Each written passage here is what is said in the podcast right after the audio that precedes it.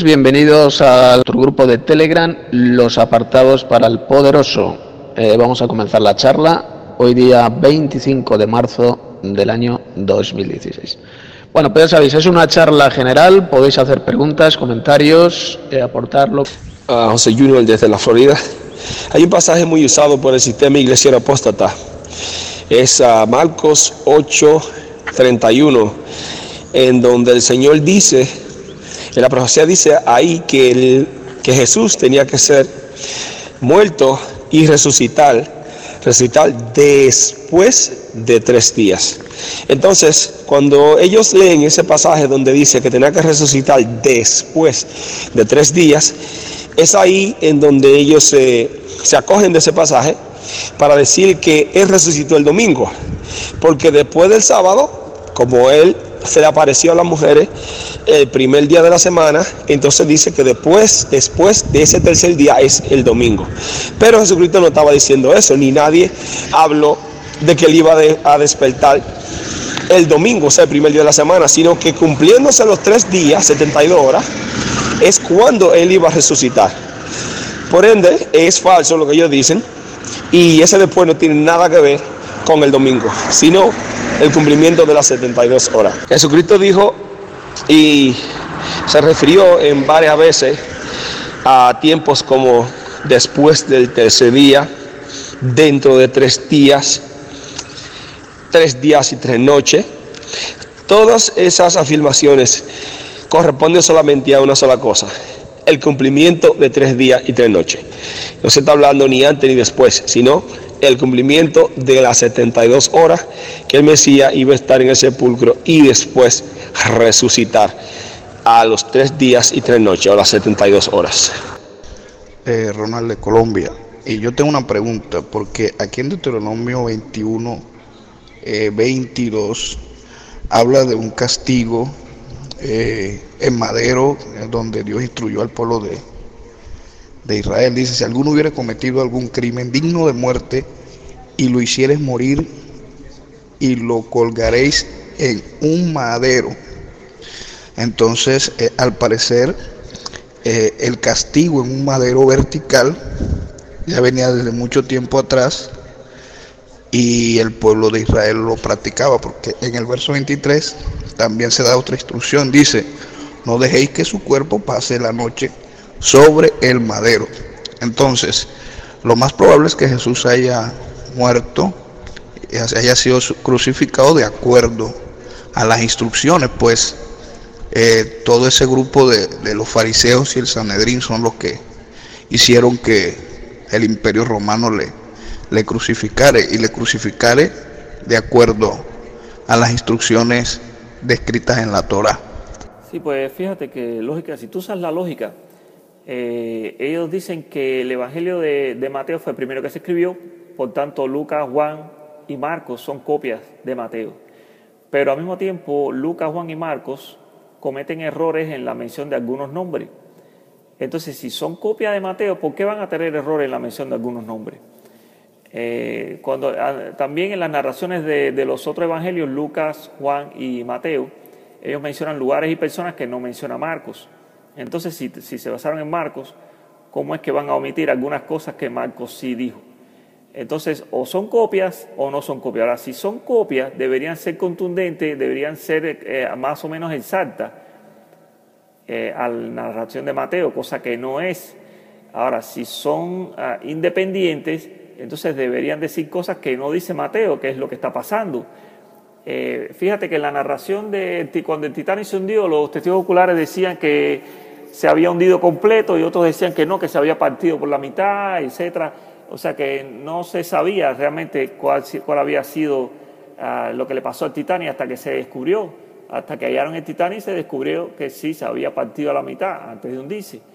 Entonces, este, esto es, es una prueba de que los evangelios son, ah, son diferentes testigos oculares, diferentes narraciones, diferentes personas y no tuvieron a la mano uno al otro el evangelio de uno o el evangelio del otro. Entonces estas cosas debe, eh, eh, son, son, una prueba de que, de que, es verídico. Lo otro es el argumento de que es una leyenda. No se puede creer tampoco que, en la gente que dice que son leyendas. las leyendas generalmente son historias que durante el tiempo pierden ah, el hecho original totalmente. Se transforman de una manera que se le va agregando y se le va agregando y se le va cambiando hasta que se pierde totalmente la historia original. Pero esto no es así. Ah, si, si, tú buscas, si lees el libro Jesús y los testigos oculares de Richard Bauman, quien es un erudito en, arqueología bíblica y en, los evangelios, eh, estos testigos, él dice que estos testigos ah, y la fuente de la tradición estuvieron alrededor para corregir cualquier pérdida de la tradición, de manera que si hubieran hecho un invento, ellos hubieran podido corregirla. Pero por tanto, aquí se perdió totalmente eh, la tradición que ellos ya tenían durante siglos. ¿Por qué? Porque el hecho de que Jesús había resucitado eh, rompió totalmente con la tradición de ellos. Por tanto, la creencia se hizo totalmente nueva con un hecho nuevo que tuvieron. Desde el hecho de Moisés hasta el, testimonio que tienen de Jesucristo, que son los dos grandes ah, hechos históricos que tienen ellos eh, como testigos oculares. Y lo otro es que ningún erudito, ningún arqueólogo o, conocedor de la, Biblia concuerda con que es una historia fabricada ni una mentira, sino que es un hecho.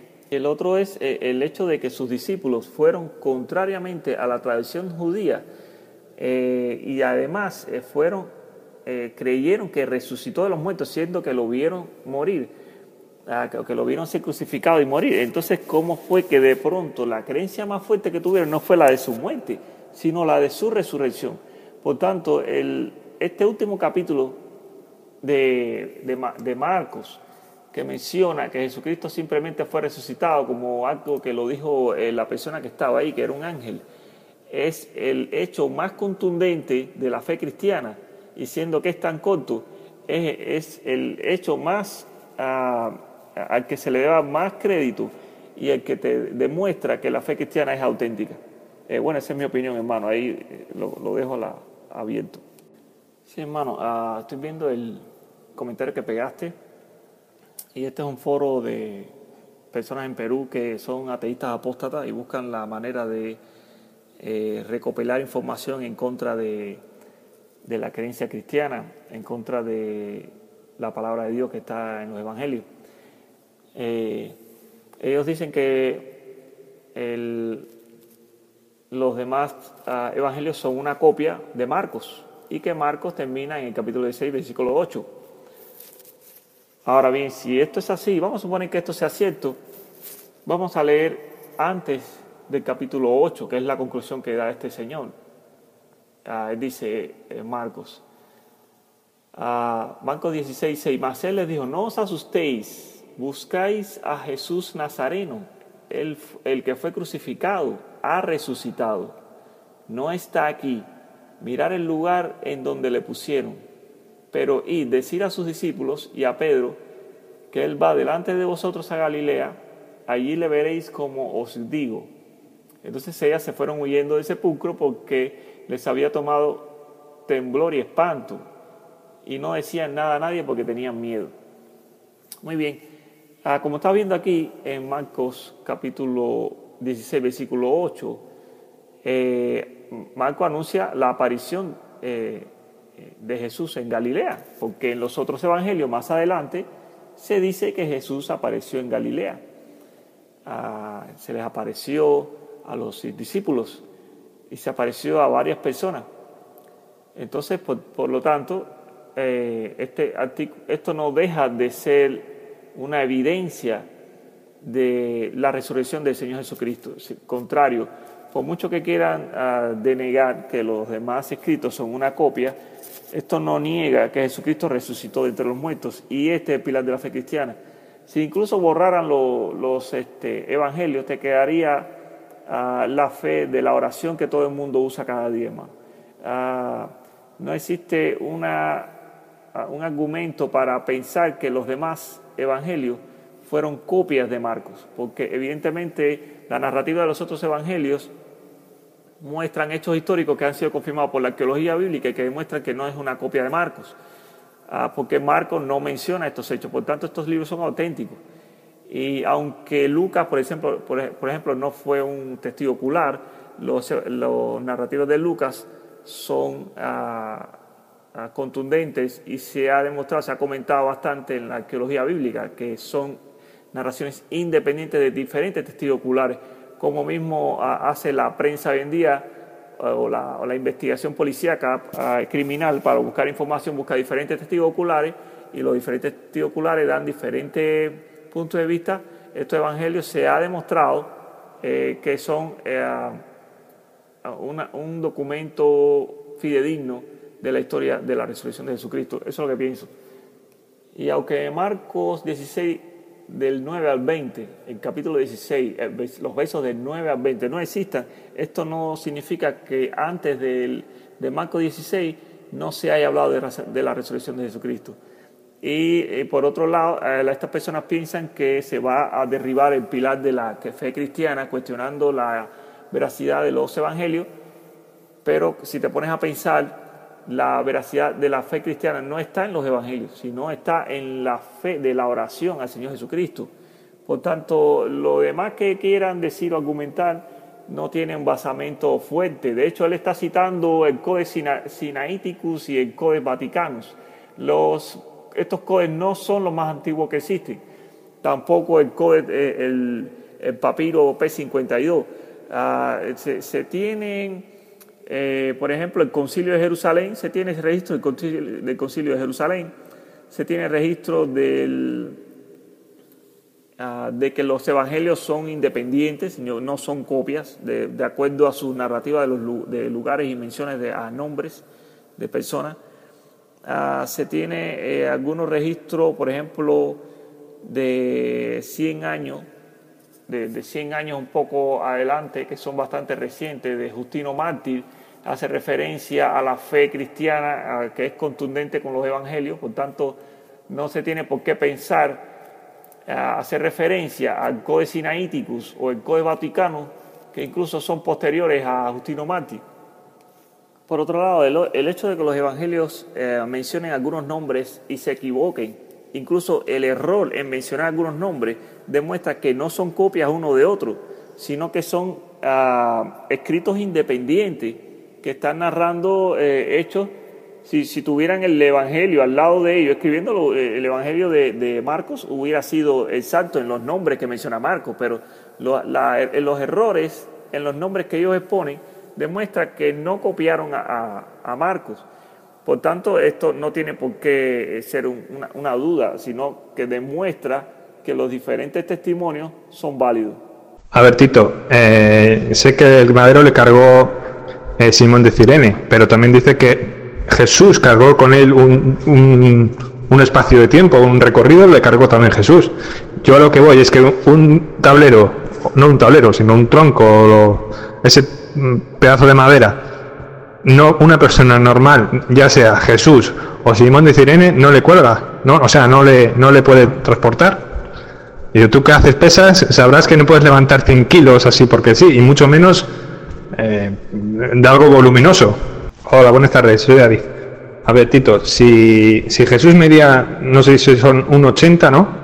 Con los brazos estirados, pues dale que a la altura de la cabeza hasta arriba serían unos 30 centímetros más.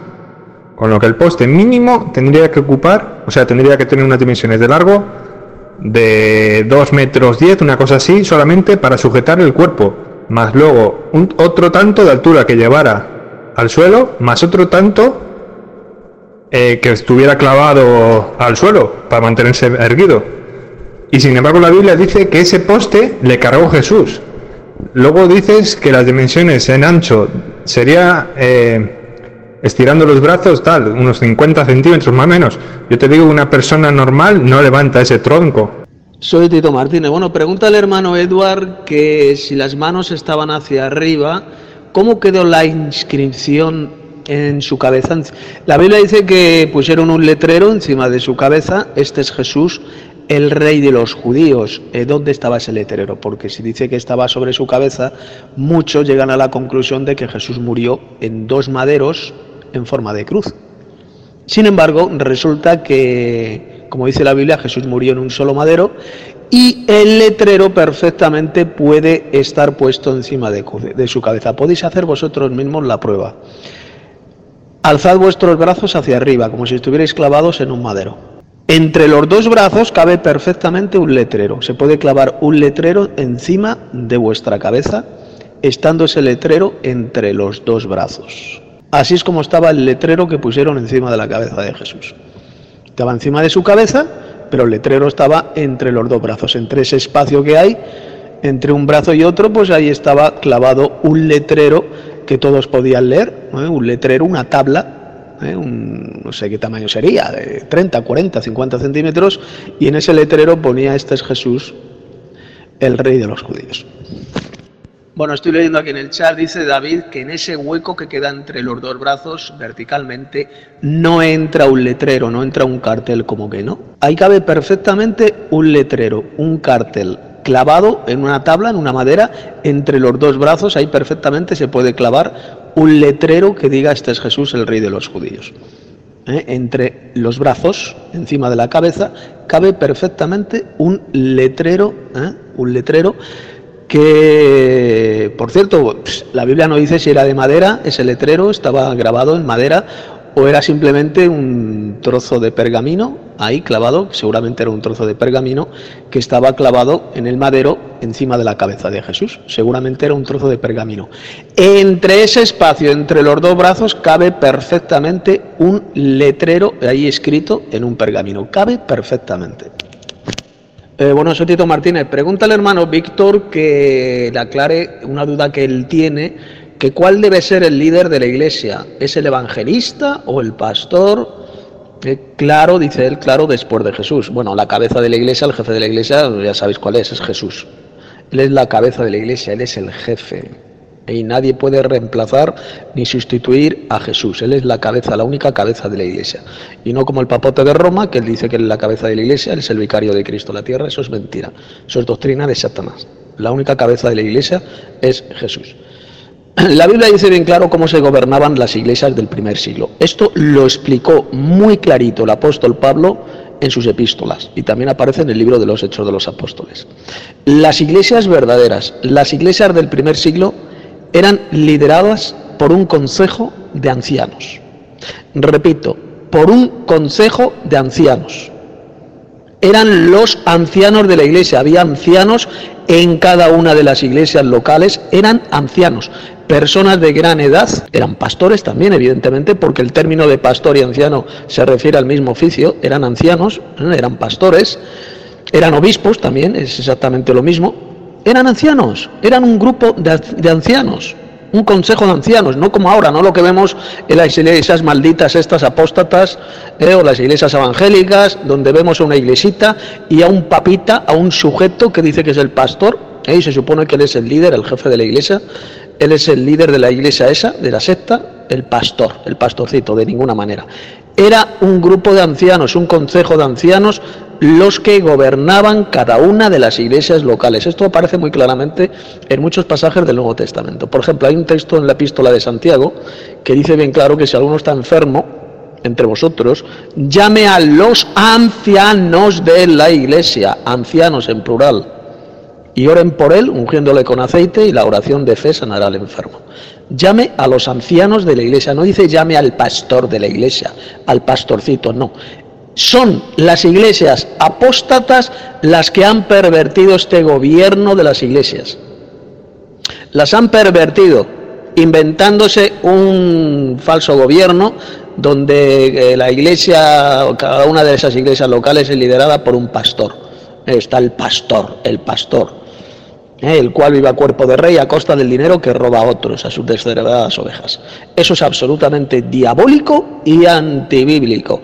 Eso no tiene que ver nada con el verdadero gobierno que existía en el primer siglo en las iglesias cristianas. El apóstol Pablo iba poniendo ancianos en cada una de las iglesias, ancianos en plural. Eran ancianos, no era un pastorcillo el que era puesto ahí en esa iglesia para que gobernara esa iglesia. No, eran ancianos en plural. Era un consejo de ancianos y los ancianos, cuando el Nuevo Testamento habla de los ancianos, o en general la Biblia cuando habla de los ancianos, no se refiere a personas jóvenes, se refiere a personas de gran edad, a personas ancianas, como dice la palabra, ancianos. Todo lo contrario a lo que vemos actualmente en el maldito sistema iglesiero apóstata, que es un gobierno satánico, un gobierno pervertido. No tiene que ver nada con las iglesias del primer siglo. Así no funcionaban las iglesias del primer siglo. Eran gobernadas, repito, por ancianos, o pastores también se les puede llamar, ¿eh? pero se les llama especialmente ancianos. Eran consejo, un grupo, un consejo, como lo queráis llamar, de ancianos. Ellos eran los que gobernaban cada una de las iglesias locales. Un letrero eh, escrito en un pergamino, eh, que sea largo, cabe perfectamente entre los dos brazos, encima de la cabeza de Jesús, escrito en los tres idiomas, en hebreo, en griego y en latín. Perfectamente se puede escribir y se puede colocar entre los dos brazos encima de la cabeza de Jesús. Haced la prueba vosotros, miraos en un espejo, poneos enfrente de un espejo y estiráis los brazos hacia arriba, los brazos hacia arriba ¿Eh? Imaginaos los brazos paralelos, ¿eh? paralelos. No una mano encima de otra, no, sino los brazos paralelos. Como si estuvierais clavados en un madero. Y observaréis que entre los dos brazos hay perfectamente un hueco donde se puede colocar un pergamino con esa frase. Este es Jesús, el rey de los judíos. Cabe perfectamente. La Biblia no dice por ninguna parte cuál era la altura del poste del madero de tormento donde fue clavado Jesús. No lo dice. No lo dice las medidas, simplemente dice que fue clavado en un madero. ¿Cuánto podía medir? Dos metros, dos metros y medio, no lo dice la Biblia por ninguna parte. Lo que sí es cierto es que tenía que ser, tenía que ser de una altura en la cual claramente pueda ser clavado una persona con sus brazos levantados hacia arriba. ¿Eh? Tiene que caber, por lo tanto el madero pues podía medir, no sé, un metro noventa, dos metros, ¿eh? Jesús medía 1,81, entre 1,81 y 1,83. Era la medida de Jesús, según la imagen de Jesús grabada en la Sabana Santa. Tiene una medida, una altura, Jesús tenía una, altura de entre 1,81 y 1,83. Eh, exactamente muy difícil saber, pero entre 1,81 y 1,83 era la medida de Jesús. Por lo tanto, el madero de tormento donde fue clavado, pues podía medir un dos metros aproximadamente, es lo que debería de medir el madero de tormento. Aunque exactamente la Biblia no dice por ninguna parte cuánto medía de largo el madero donde fue clavado Jesús. A ver, David, esa imagen que has puesto ahí, la has tomado de la literatura geovina, de esa literatura falsa, apóstata. Eh, así no fue como fue clavado Jesús. ¿Mm? Ellos colocan eh, un clavo un solo clavo en las muñecas y así no fue clavado Jesús. Jesús fue clavado con los, eh, en un madero, pero fue clavado con los brazos hacia arriba en paralelo, en paralelo, y no como aparece ahí en esa imagen geovina que has publicado. El letrero, el letrero dice el Evangelio que estaba encima de la cabeza de Jesús, no encima de sus manos. Estaba encima de la cabeza de Jesús y no como aparece ahí en esa imagen geovina que has pegado. ¿Eh? Por lo tanto, esa es una imagen falsa de la muerte de Jesús. Y además ahí aparece ahí con el cabello corto como si fuera un europeo, cuando resulta que Jesús tenía el cabello largo. Eh, por lo tanto, el letrero debió ser puesto, porque además es que el, el, Evangelio, la Biblia no dice por ninguna parte si era un letrero de madera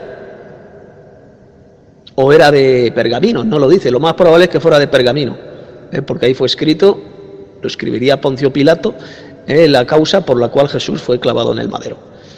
Por lo tanto, lo más lógico es que fuera escrito en un pergamino, en un pergamino, en un letrero de y no en un letrero de madera como aparece ahí en la imagen geovina. Y ese letrero fue colocado encima de la cabeza de Jesús, no encima de sus manos. Por lo tanto, eso significa que cuando Jesús fue clavado en el madero, no fueron clavados a sus muñecas como aparece ahí en la imagen geovina, ¿eh? una mano encima de otra, no. Fue clavado con las manos en paralelo hacia arriba. Y en ese hueco que queda entre los dos brazos es donde fue clavado ese letrero, ¿eh? ahí encima de la cabeza de Jesús. Entre los dos brazos que hay espacio suficiente para colocar un letrero. Cualquiera de vosotros puede hacer la prueba. Yo ahora mismo la acabo de hacer delante de un espejo. Alzad vosotros los brazos hacia arriba, en paralelo, y veréis que queda espacio suficiente entre los dos brazos para colocar un pergamino, un letrero, donde está escrito la causa por la cual fue muerto Jesús. Este es Jesús, el rey de los judíos. Cabe perfectamente. A ver, eh, David, estás muy equivocado. ¿Y dónde dice el Evangelio que Jesús cargó el madero hasta el lugar de la ejecución? Es que tú no has leído el Evangelio. Jesús solamente llevó, pudo llevar el madero muy corto tiempo, durante un, trayecto muy corto, porque resulta que el madero lo llevó un hombre fuerte que trabajaba en el campo, que se llamaba Simón. Él fue quien llevó el madero hasta el lugar de ejecución. Que el madero pudiera medir dos metros y medio perfectamente, y lo más seguro que mediría más o menos eso, dos metros y medio ¿eh? porque estaba clavado ahí en un lugar, tenían que cavarlo en un lugar, por lo tanto, si a eso le añades ese espacio, pues bueno, más o menos dos metros y medio. Un madero de dos metros y medio, un hombre fuerte, porque Simón trabajaba en el campo, era por lo tanto era un hombre, una persona fuerte, le cogieron los soldados romanos para que él llevara el madero de tormento, lo puede llevar, lo podía cargar perfectamente esa persona. Jesús no lo pudo cargar porque sencillamente acababa de ser flagelado con el flagrum romano, estaba tremendamente débil y no pudo cargarlo y por lo tanto quien lo llevó fue Simón de Cirene, como dice el Evangelio. Eh, hermano David, un madero de dos metros y medio, un hombre fuerte lo puede arrastrar perfectamente, lo puede llevar. El Evangelio dice bien claro que Simón de Cirene fue quien llevó el madero, el madero. Voy a buscar el pasaje bíblico, lo voy a leer para que veas que fue Simón de Cirene quien lo llevó. Al principio, al principio le cargaron el madero a Jesús. Eh, le pusieron el madero para que lo llevara Jesús. Pero Jesús no pudo llevarlo. No pudo. No pudo. Le encasquetaron ese tronco a Simón de Cirene, como voy a leer seguidamente en mi siguiente mensaje. Mira, David, Tito. Te voy a eh, poner atención a los pasajes bíblicos que te voy a leer. Vámonos primero a Mateo capítulo 27 y vamos a leer versículos 31 al 33, que dice así, después de haberle escarnecido, le quitaron el manto, le pusieron sus vestidos y le llevaron para clavarle en el madero. Cuando salían, cuando salían, fíjate bien, escucha atentamente, cuando salían, en el momento de salir, hallaron a un hombre de Cirene que se llamaba Simón. A este obligaron a que llevase el madero. A este obligaron a que llevase el madero. Fue Simón de Cirene quien lo llevó, no fue Jesús. Le obligaron, venía del campo, este Simón, eh, por lo tanto debía ser una persona fuerte, porque si venía del campo, trabajaba en el campo, debía ser una persona fuerte. Le cogieron los soldados y le obligaron a que llevara el madero. Así lo dice Mateo 27, 32. Voy a seguir leyendo otros textos paralelos que aparecen. Bien, el siguiente texto eh, paralelo se encuentra en Marcos, el Evangelio de Marcos, capítulo 15. Voy a leer del 20, eh, el 21 y el 22. Pon atención. Después de haberle escarnecido, le desnudaron la púrpura y le pusieron sus propios vestidos y le sacaron para clavarle en el madero. Y obligaron a uno que pasaba, llamado Simón de Cirene, padre de Alejandro y de Rufo, que venía del campo, por lo tanto debía ser una persona fuerte, trabajaba en el campo, a que le llevase la cruz. Y le llevaron a un lugar llamado Golgota, que traducido es lugar de la calavera. ¿Te das cuenta? Fue Simón de Cirene quien llevó el madero de ejecución. No fue Jesús, fue Simón de Cirene. Vamos al siguiente otro texto paralelo que aparece. Bien, ahora estamos en el, texto paralelo del Evangelio de Lucas, que dice lo siguiente. Lucas capítulo 23, voy a leer el 25, el 26, el 25 y el 26. Y les soltó aquel que había sido echado en la cárcel por sedición y homicidio, a quien habían pedido, y entregó a Jesús a voluntad de ellos. Y llevándole, eh, llevándole, en el momento de que Jesús eh, comenzó a caminar para el lugar de la ejecución, tomaron a cierto Simón de Cirene que venía del campo y le pusieron encima el madero de tormento para que lo llevase tras Jesús. ¿Te das cuenta? Iba Jesús caminando y detrás de él iba Simón de Cirene cargando el madero donde Jesús iba a ser clavado. Fue Simón de Cirene quien llevó el madero hasta el lugar de la ejecución. Lucas 23, 26. Y ahora vámonos al Evangelio de Juan.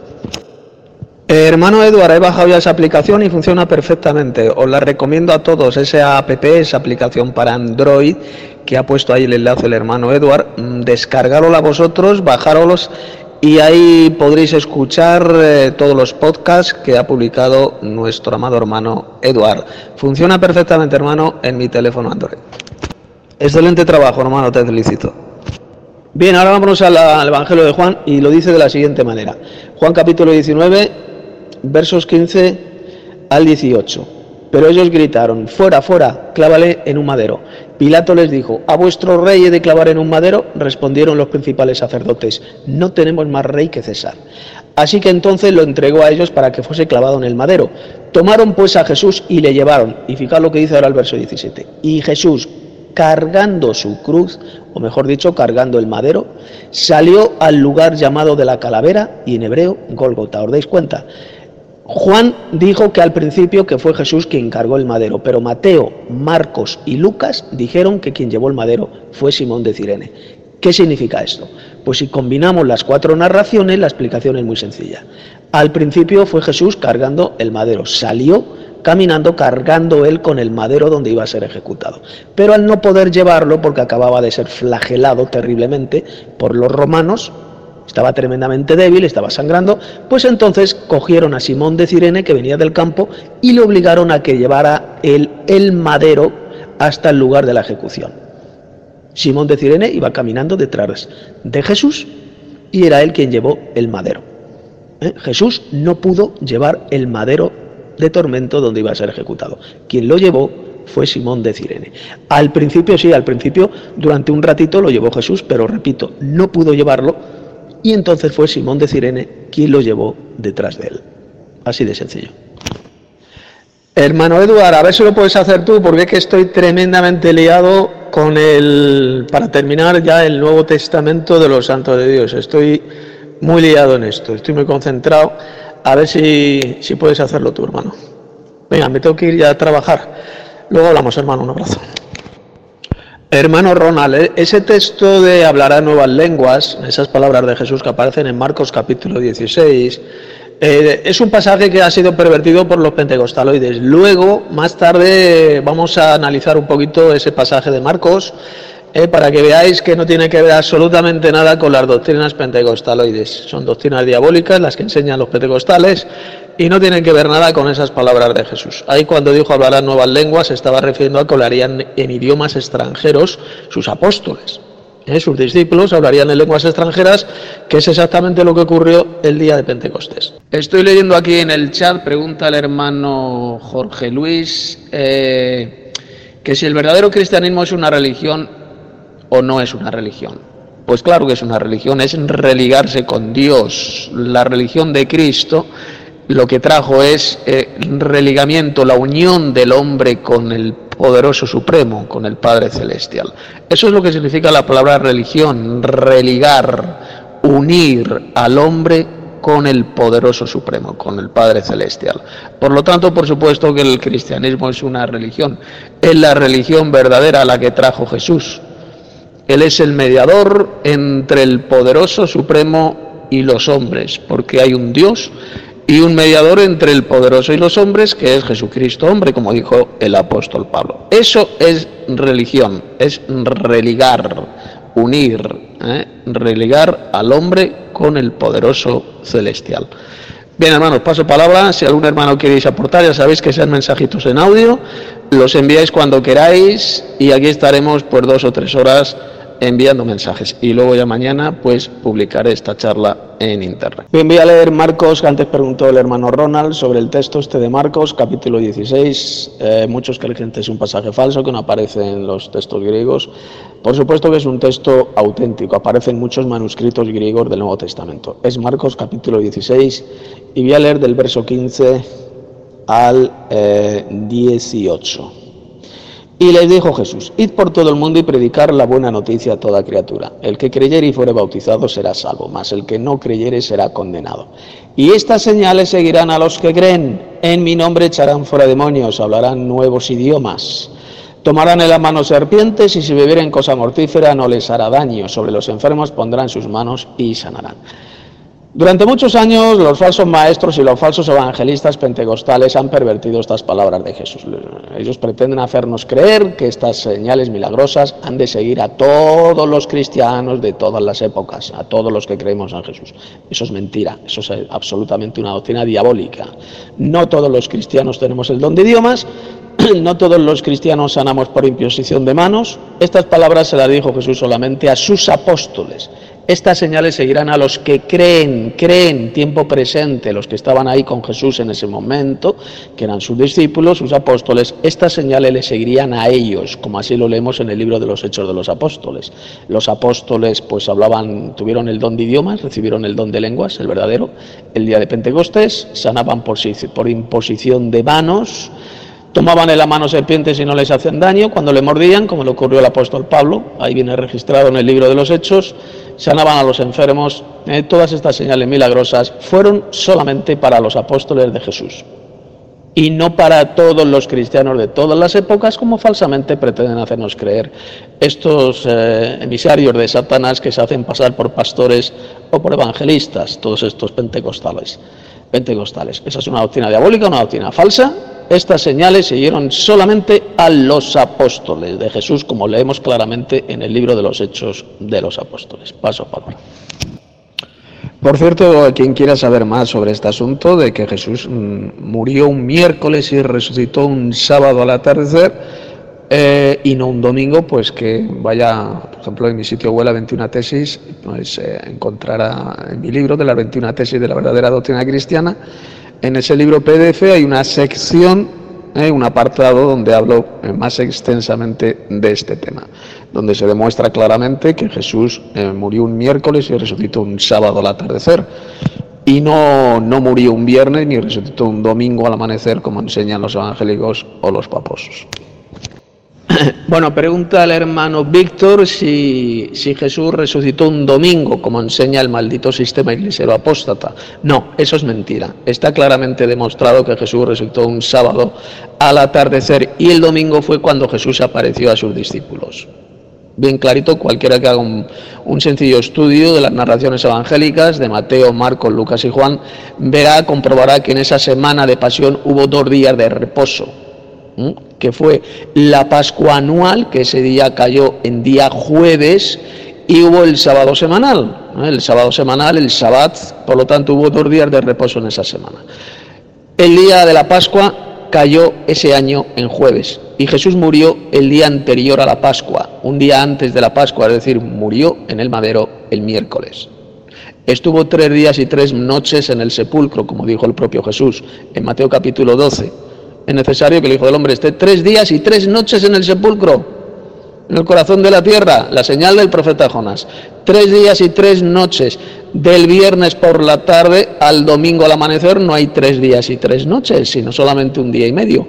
En realidad lo que hacen los evangélicos y lo que enseñan los paposos es que Jesús mintió, que Jesús incumplió su palabra, que Jesús mintió descaradamente cuando dijo que estaría muerto tres días y tres noches. Están acusando a Jesús de mentiroso.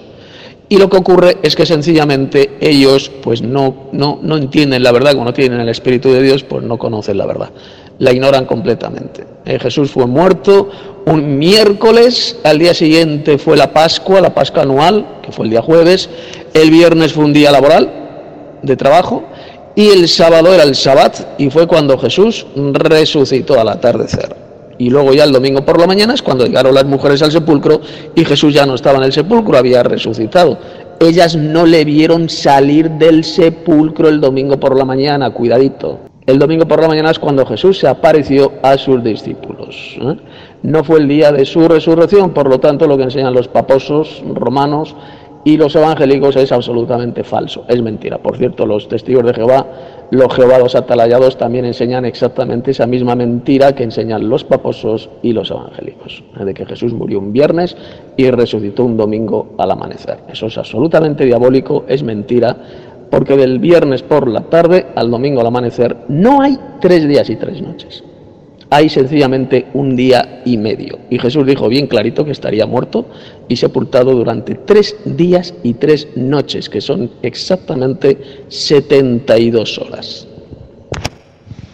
Soy Tito Martínez. Bueno, como muy bien lo ha explicado el hermano eh, Mario, eh, efectivamente, el hermano Mario eh, ha dado ahí en el clavo.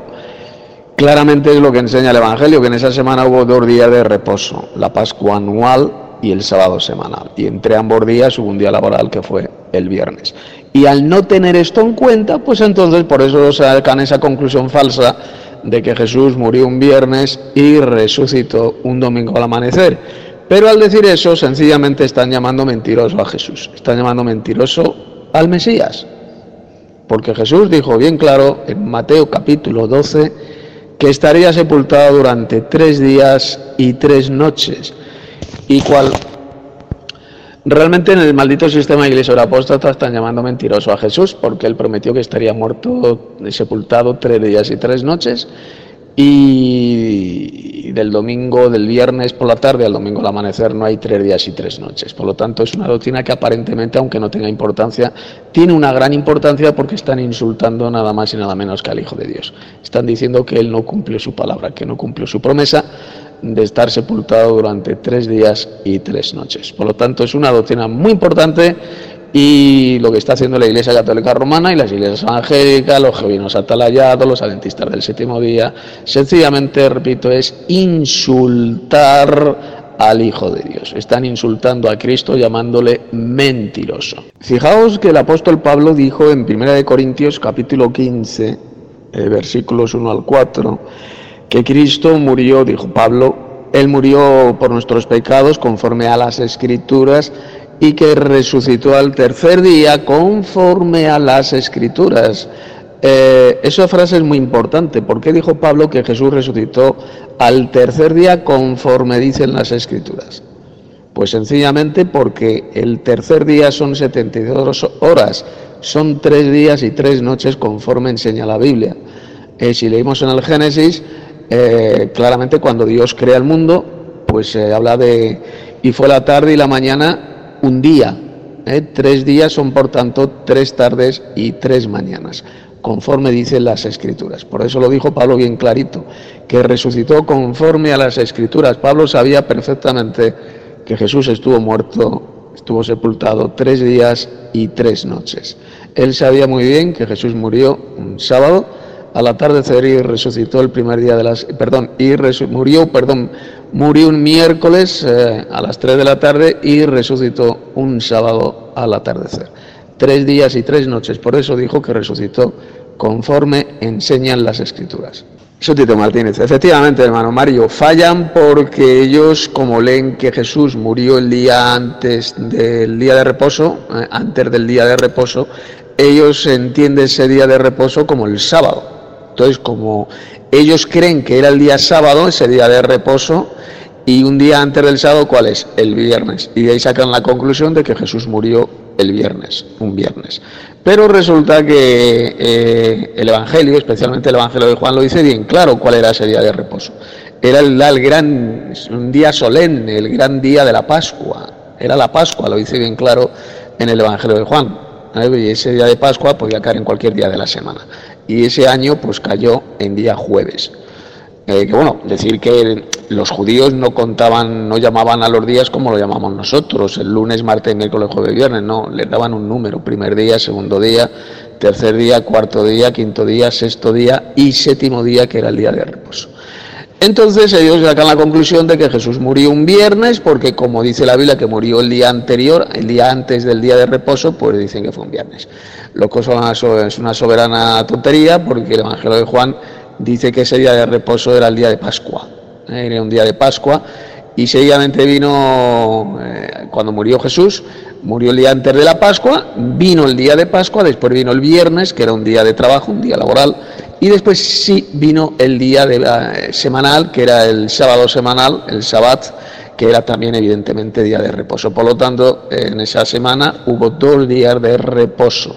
Primero la Pascua anual y seguido, seguidamente eh, después vino el sábado semanal. Entonces Jesús murió el día anterior a la Pascua, estuvo muerto tres días y tres noches y al tercer día, es decir, un sábado al atardecer, es cuando él resucitó. Y esto es lo que todavía no llegan a entender o lo ignoran otros incluso hasta lo rechazan después de haber llegado al conocimiento de la verdad, de haber conocido esta verdad, pues la rechazan. Pero yo creo que la inmensa mayoría sencillamente están en su supina ignorancia. Esto no lo conocen este asunto, como nosotros tampoco lo conocíamos una vez en el pasado. Antes de conocer esta verdad, pues lo ignorábamos completamente. Por la inmensa mayoría de ellos pues eh, también sin ninguna duda rechazan esta verdad. Pero bueno, ahora la están escuchando eh, la conocen pues a través, por ejemplo, de este medio, de esta charla que estamos haciendo a través de Telegram. Luego también hay otros hermanos, otros cristianos, eh, que enseñan igual exactamente lo mismo, incluso de otros grupos religiosos que también enseñan que Jesús murió un miércoles y resucitó un sábado al atardecer. Decir, que no somos los únicos que enseñamos esto. Efectivamente, hermano Mario. Y además, eh, fijaos que hay en ese texto tan importante de Primera de Corintios, capítulo 15, versos 1 al 4, dice también Pablo, dijo que Él murió por nuestros pecados conforme a las escrituras, eh, tal como dicen las escrituras. ¿Eso qué significa? ¿Que Jesús murió por los pecados de todos los seres humanos? No. Cuando el apóstol Pablo dijo murió por nuestros pecados, conforme dice la Biblia, conforme las escrituras, Pablo, como israelita que era, se estaba refiriendo a Isaías 53, donde se dice bien claro que el Mesías sería muerto por los pecados, por las iniquidades del pueblo de Israel. ¿Eh? Recordar que Pablo era israelita, por eso él se incluyó, murió por nuestros pecados. Y para aclararlo más, dijo conforme a las escrituras. ¿A qué escrituras estaba refiriendo? Pues evidentemente a Isaías 53, donde se dice que moriría por las iniquidades, por las maldades, los pecados de la nación de Israel. Por lo tanto, citar ese texto, como hacen muchos falsos evangelistas, muchos falsos pastores, para decir que Jesús murió por los pecados de toda la humanidad, eso realmente es pervertir el texto bíblico, pervertir de forma diabólica esas palabras del apóstol Pablo. La Biblia nunca dice que Jesús murió por los pecados de todos los seres humanos. Jamás dice eso el Nuevo Testamento. El verdadero Evangelio lo que dice bien claro es que Jesús murió por los pecados, las iniquidades de la nación de Israel. Esto cualquiera que lea Isaías 53 lo puede comprobar. Eh, murió por las iniquidades de ellos, de la nación de Israel, que fueron los que le condenaron a muerte murió por los pecados de ellos, no por mis pecados ni por tus pecados. Nosotros no tenemos ninguna culpa de que a Jesús le mataran. ¿Qué culpa tienes tú o qué culpa tengo yo de que Jesús fuera clavado en el madero? Ninguna, ninguna. Él murió por las iniquidades de la nación de Israel sencillamente. Por eso lo dijo bien claro Pablo, que Él murió por nuestros pecados. Recordad, estaba refiriendo a la nación de Israel. Pablo era israelita de la tribu de Benjamín conforme dice las escrituras. Paz a vosotros, favor inmerecido y paz del Supremo Dios y del poderoso su Hijo, nuestro gran Dios y Salvador. Por acá, hermanos, andamos eh, en la brega diaria, ¿no? Eh, luchando pues por hacer la voluntad del Señor. Les saluda Mario desde California. Eh, y bueno, pues como dijo por ahí el, el discípulo del apóstol Pablo, Tito, allá en Tito 2.13, aguardando la esperanza bienaventurada y la manifestación gloriosa de nuestro gran poderoso y Salvador Jesucristo. Eh, y para aportar un poquito ahí respecto a lo que es eh, esto de los tres días y las tres noches, pues efectivamente el, el Evangelio, la palabra, pues jamás jamás nos menciona que, resucitara en un domingo, que resucitara el primer día de la semana el Señor. Al contrario, fue por allá en el, sábado, en la tarde. Y claro, pues eh, es que hay que tomar en cuenta que en esta semana de la muerte del Señor, muerte y resurrección del Señor, pues encontramos dos días, dos días grandes, ¿no? El día sábado, conforme a las escrituras, y aquel, eh, y aquel día de la Pascua que, comenzó en ese miércoles en la tarde, a que cayó, pues por decirlo así, en un jueves para nosotros, pero sin embargo eh, era, pues, era un, día, un día anual, una fiesta anual, un día solemne, del cual pues también había que guardarlo Y, bueno, pues hubo dos días festivos ahí. Por lo que yo entiendo, em, fue por ello que, que, las mujeres no pudieron, no pudieron ungir el, el, cuerpo del Señor, sino que solamente les dio tiempo de, de buscar las especies, irlas a comprar en aquel viernes, que sí era un día laboral, y después de ello pues se presentaron a la tumba, sin embargo ya el Señor, día antes, es decir, la tarde del sábado anterior al día en que ellas, llegaron, pues ya el Señor había resucitado. Eso es lo que yo entiendo. Eh, de hecho, pues eh, nunca podemos encontrar entre el viernes y el domingo tres días y tres noches. Quería eh, leer una pequeña porción de ahí de las 21 tesis del hermano Tito, eh, de donde, bueno, prácticamente toda la, toda la enseñanza de estos tres días y tres noches yo la he tomado de ahí, de ningún otro lado yo la he aprendido realmente. Ah, y esto, hermanos, esto es una, una, situación bien fuerte, ¿eh? en donde grandes eh, y encumbrados pastores, entre comillas, fallan, fallan fuertísimo en esto de que hubo dos fiestas el día, en la semana de la muerte y resurrección del Señor. Esto es, esto es clave, hermanos, esto es clave, como, como explicaba por ahí el hermano. Bueno, esa pequeña porción que tomo de las 21 tesis del hermano Tito dice de esta manera. Dice, jamás dice el Evangelio que Jesús murió un viernes y resucitó un domingo. Lo que dice el Evangelio es que Jesús murió en el madero el día de la preparación, es decir, eh, el día anterior al día de reposo. A la luz de, de Lucas 23, 54, lo miramos clarísimo ahí, que fue el día de reposo. Eh, y como vemos, ese día de reposo no fue un sábado, sino el gran día de la Pascua, aquel día solemne, hermanos, aquel día solemne que cayó en aquel jueves y que también era un día de reposo. Pero es que esto es clave para que lo entiendan, porque como digo, nosotros allá, por ejemplo, en, en, Sello y en otros eh, lugares donde estamos por ahí eh, llevando la escritura, eh, mucho fallan, ¿eh? Mucho fallan pastores, entre comillas, muy encumbrados, muy altos, muy, muy estudiados, allá con mucha hermenéutica y demás pero fallan bastante porque no alcanzan a, mirar que hubo dos fiestas ahí.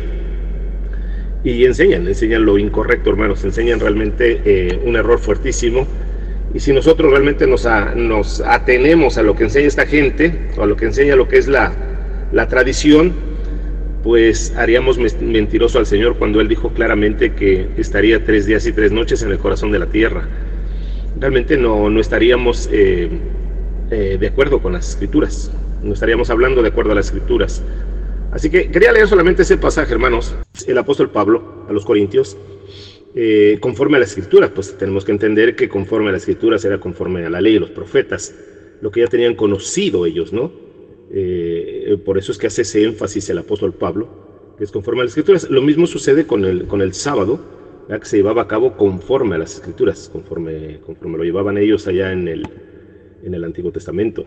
Eh, creo que eso sería más o menos la explicación. Sí, pero fíjate hermano que al mismo tiempo también eh, el apóstol Pablo, el apóstol Pablo, fíjate lo que dice ahí en, en 1 Corintios 1, eh, 1.4. Dice, y fue sepultado y que resucitó al tercer día conforme a las escrituras, conforme a las escrituras. Eh, lo mismo dice también ahí en el 4, ¿no? Amén, hermano. Y, fíjate una cosa, eh, bueno, primeramente no es por nuestro gusto, ¿no? Lo decimos porque la escritura lo dice. Pero sí que algunos, hermanos, lo conocen, ya lo, ya lo han entendido, pero es que no, como bien dice, lo rechazan, lo rechazan porque hay, porque hay ciertos intereses, hermano, y no quieren caer, quedar en el ridículo de que eh, por tanto tiempo han dicho, eh, han dado otra versión, ¿no? Han dado otra forma de, de, exposición a favor de su, pues, de su secta o de principalmente los que son trinitarios, ¿no? Que no quieren quedar, eh, no quieren quedar ahí mal, eh, y por eso es que muchos lo hacen así, pero el, es que el, allá, por ejemplo, en Marcos, en Marcos 16, en Marcos 16, eh, no, en Marcos 16, 9, ¿no? Pues ahí vemos clarísimo, Manuel, como el texto, pues lo dice claro, ¿no? Dice, dice bien claro que el Señor ya había resucitado, ya estaba resucitado por, eh, ya cuando se presentó en la mañana, el primer día de la semana, y que se apareció a, María Magdalena, eh, pues cuando se apareció ya era el domingo, pero es que no era el día de su resurrección, sino que la resurrección ya, ya, ya había sucedido, ese maravilloso evento, eh, ya el Señor ya había dejado allá los lienzos, la sábana ya había dejado con aquella chamuscadura que, que ahora pues hemos estado estudiando acá, eh, leyendo, estudiando, escuchando eh, respecto a lo que es la sábana santa, hermano, eh, nos hemos dado cuenta de que, de que pues ya lo había dejado. Ya todo esto había sucedido para el domingo en la mañana cuando se presenta a ellas, cuando se les aparece más bien. Se les apareció y para aparecerse quiere decir que ya estaba, ya había existido, ya había resucitado.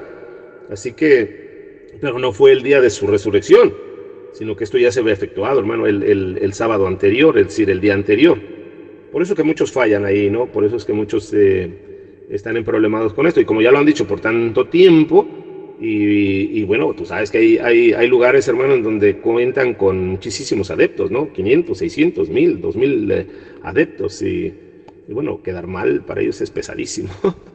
no se lo quieren quitar, pero eso es, eso es precisamente lo que sucede en muchos de estos lugares en donde, pues, reina, hermano, reina un poquito la, la vanagloria, ¿no? Que ellos no quieren, ellos no quieren quedarse atrás con lo que han dicho, se les hace pesado echarse para atrás.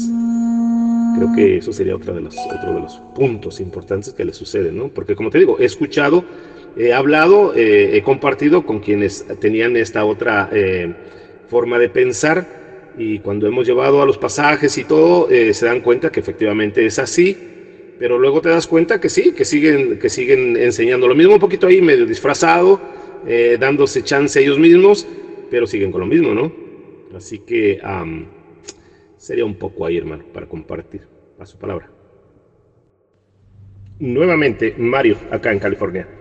Eh, sí, fíjate, hermano, eh, hermano Javier, hermano Tito, hermano Edward, por ahí, eh, eh, hermano Edward Sierra. Una ocasión tratábamos este asunto allá en el canal, en el sello, y, bueno, un hermano que, bueno, prácticamente hemos estado en, todo, en prácticamente todo, hemos estado eh, muy en acuerdo, ¿no? Salvo algunas cosas. Y este punto, pues él, lo, manejaba así eh, eh, mal, ¿no? Realmente lo manejaba de esta manera, eh, como ya hemos visto, que hacen creer que efectivamente el Señor nació, este, resucitó el domingo. Y, y, mirando este punto, mirando este asunto por varias, por varias ocasiones, él lo entendió, entendió, comprendió y dijo, eh, oye Mario, pero, pero sí que efectivamente es así, pero mira que me siento, me siento como, pues me siento mal porque yo lo he explicado todo el tiempo así y, me siento como manchado, me dijo él, ¿no? Y digo yo, bueno, pero pues, ¿cuál es el problema?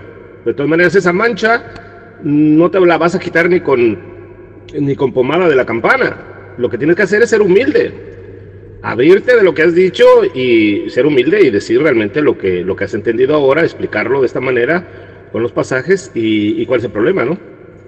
Pero sufren, hermano, se sufren, se sufren mucho cuando, cuando tienen que retractarse, ¿no? Así es, hermano. Eh, y quiero leer el pasaje de Isaías 53 a partir del verso 4.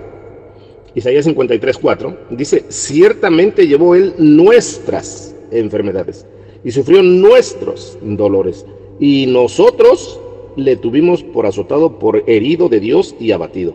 Mas el herido fue por nuestras rebeliones, molido por nuestros pecados. El castigo de nuestra paz fue sobre él y por su llaga fuimos nosotros curados. Así es, hermano, pues sucede que, ya, ya sabemos, entendemos, conocemos que el, apóstol Pablo es descendiente de la tribu, de una de las tribus de, de la tribu de Benjamín. Eh, pues contábase dentro de, de, de, aquellos, ¿no? Que lo tuvieron por, por herido y, y, por el cual el Señor, pues, pues a ellos vino, pero le rechazaron. Efectivamente, y muchos por ahí, hermano, en el sistema iglesiero, eh, dicen que sí, que, que el Señor murió, eh, pues por todo el mundo, ¿no? Y por nuestros pecados. Efectivamente, el, el sacrificio del Señor, eh, la obra del Señor en el madero, pues eh, alcanza para redimir a todo aquel que en él crea. Sin embargo, no es que muriera por nuestros pecados, por nuestras fallas, por nuestras iniquidades, sino por las del pueblo de Israel. Y esto es un estudio preciosísimo, hermano. Bueno, yo lo he estudiado eh, en algunas partes y, y, en el, y, en los estudios tuyos también, y también del hermano Alex. Y, y, claro, he quedado, pero totalmente claro y a gusto y sé que el corazón no me acusa en lo más mínimo cuando abro la boca para dar estas explicaciones abiertamente, ¿no? Porque muchos, muchos se van para atrás y se llevan las manos a la cabeza pensando que, que no, que nosotros estamos eh, equivocados, que lo decimos de una, de una manera tan, tan tajante así porque, porque somos como en cierta manera arrogantes, ¿no? Pero no, no es así. Es exactamente lo que la escritura dice. Esto es bíblico totalmente. Paso palabra. Así es, hermano, hermano eh, José Junior, parece que es, ¿no? Eh, nada, pues eh, todo nos lleva a entender que solamente son tres días y tres noches, hermano, de manera exacta, ¿no? Acuérdate allá el pasaje que está en Marcos. No, no, no, no va a ser en Marcos, déjame lo busco, se me que es en, en, Mateo, ¿no? En Mateo, Mateo 12, pero desde el treinta y tantos, desde el treinta y desde el 38. Vamos a leer desde el 38, donde habla de aquella generación perversa que demandaba señal. Eh, dice en el 38, entonces respondieron algunos de los escribas y de los fariseos diciendo, Maestro, deseamos ver tu señal. Él respondió y les dijo, la generación mala y adúltera demanda señal, pero señal no les será dada, sino la señal del profeta Jonás. Porque como estuvo Jonás en el vientre del gran pez tres días y tres noches, así estará el Hijo del Hombre en el corazón de la tierra tres días y tres noches. Es decir, que no habló de más días, no habló de más tiempo, solamente tres días y tres noches, y no son más que 72 horas, de los cuales el Señor entendemos claramente, eh, pues claro, conforme al Evangelio, conforme a lo que entendemos en los Evangelios, que solamente estuvo tres días y tres noches, desde el miércoles en la tarde hasta el sábado en la tarde. Creo que es así, hermano. Paso palabra. Favor inmerecido y paz a vosotros, hermanos. Bueno, me, surge una inquietud eh, de un pasaje, hermano, que está por allá en, en Mateo 8, 8.12. Me llama la atención porque dice que los hijos del reino serán echados a las tinieblas. ¿Quiénes son esos hijos del reino que van a ser echados a las tinieblas de afuera? Dice que ahí será el llanto y el crujir de dientes. ¿Quiénes son esos? Hemos llegado al final de la charla bíblica de hoy. Les ha hablado Tito Martínez. Que la gracia y la paz de Dios nuestro Padre y del Señor Jesucristo sea siempre con ustedes.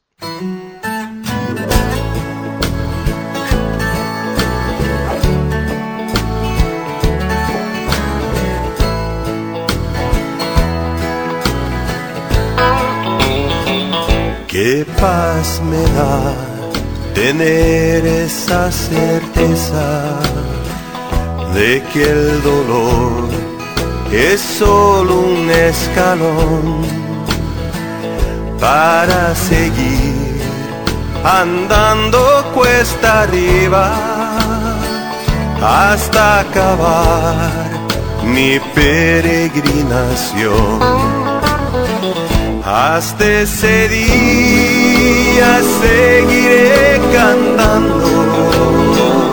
Hasta ese día viviré feliz. Hasta alcanzar la tierra prometida y estar por siempre junto a ti. Nuestro dolor, nuestras preocupaciones, vistas de allí, se desvanecerán. Y lo que en este mundo valoramos sin importancia nos parecerá hasta ese día Hasta ese día viviré feliz. Hasta alcanzar la tierra prometida y estar por siempre junto a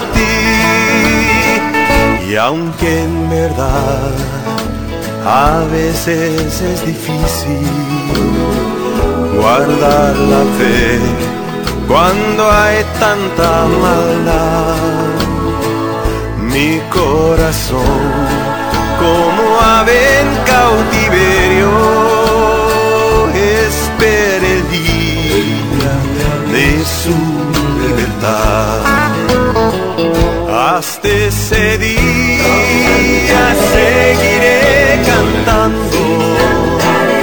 Hasta ese día día viviré feliz hasta alcanzar la tierra prometida y estar por siempre junto a ti hasta alcanzar la tierra prometida y estar por siempre Thank you.